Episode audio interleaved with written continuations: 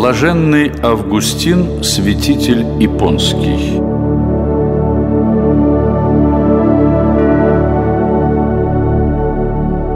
Двадцать восьмого августа 430 года скончался 76-летний епископ североафриканского города Ипон Августин.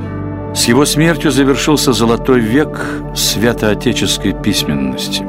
Блаженный Августин – является одним из тех немногих христианских мыслителей, о котором знают и помнят даже не христиане, отводя ему особое место в истории развития человечества.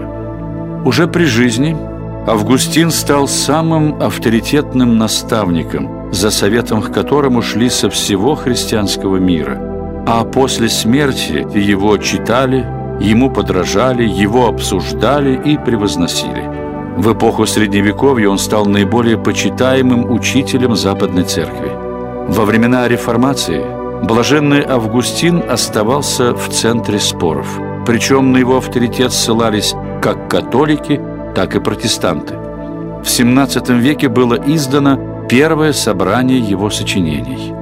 Его постоянное влияние на культуру Средневековья привело к парадоксальным результатам – когда несведущий переписчик бывал поражен неизвестным произведением, он непременно приписывал его Августину. Потому без того обширные творения японского епископа постепенно пополнялись большим числом апокрифов, а исследования его жизни и творчества столь многочисленны, скольких не удостоился ни один богослов – один западный ученый писал про Августина. Отец и учитель церкви. Что за унылые слова? Какая сухость и холодность? Скажут те, кто никогда не читал сочинений блаженного.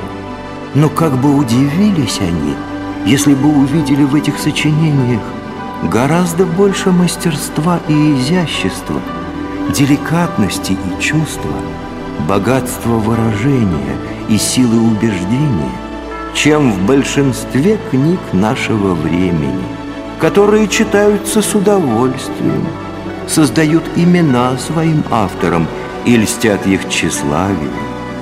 Какое наслаждение любить религию и видеть, как она поддерживается и разъясняется такими прекрасными и основательными умами – когда вдруг понимаешь, что по широте знаний, глубине и проникновенности, по точности заключений и достоинству речи, красоте чувств и величию морали, Августина можно сравнить лишь с Платоном и Цицероном. Блаженный Августин родился 13 ноября 354 года в небольшом городке на границе современного Алжира и Туниса. Его отец был закоренелым язычником, мать – ревностной христианкой.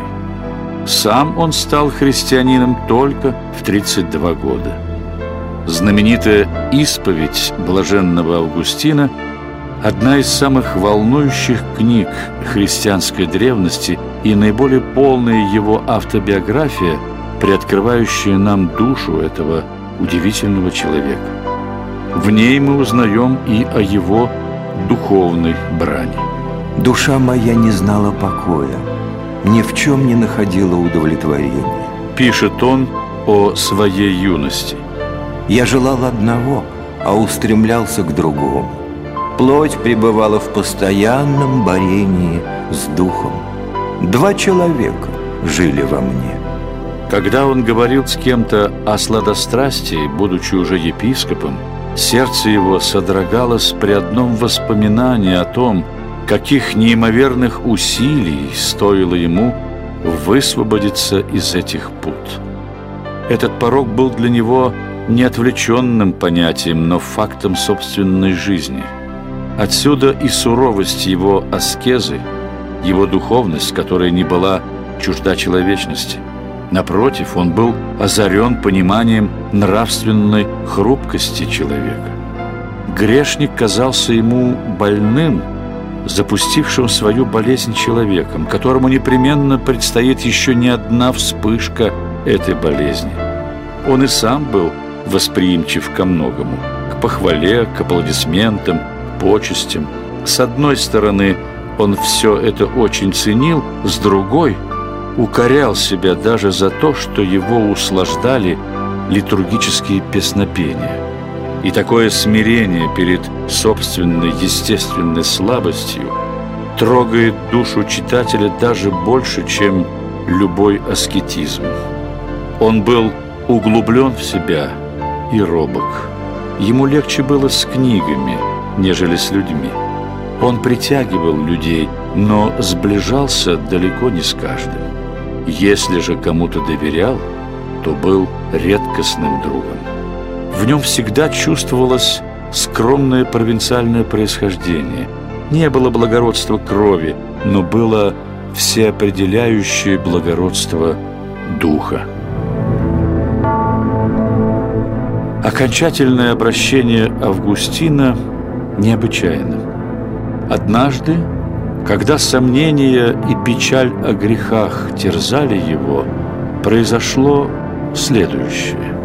«Слышу я голос из соседнего дома», — вспоминает Августин. Голос ребенка, повторяющий нараспев слова. «Возьми, читай, возьми, читай». Это, наверное, дети напевают в какой-то игре, подумал я. Но нигде ранее не доводилось мне слышать такой игры. А пение все продолжалось и продолжалось. Я встал, истолковывая эти слова как откровение Бога, и, взяв Писание, прочел строки первыми попавшимися мне на глаза. «Будем вести себя благочинно, не предаваясь ни пированиям и пьянству, ни сладострастию и распутству, ни ссором и зависти. Облекитесь в Господа нашего Иисуса Христа и попечение о плоти не превращайте в похоти. Я не захотел читать дальше, да и не нужно было. После этого текста сердце мое залили свет и покой. Исчез мрак моих сомнений –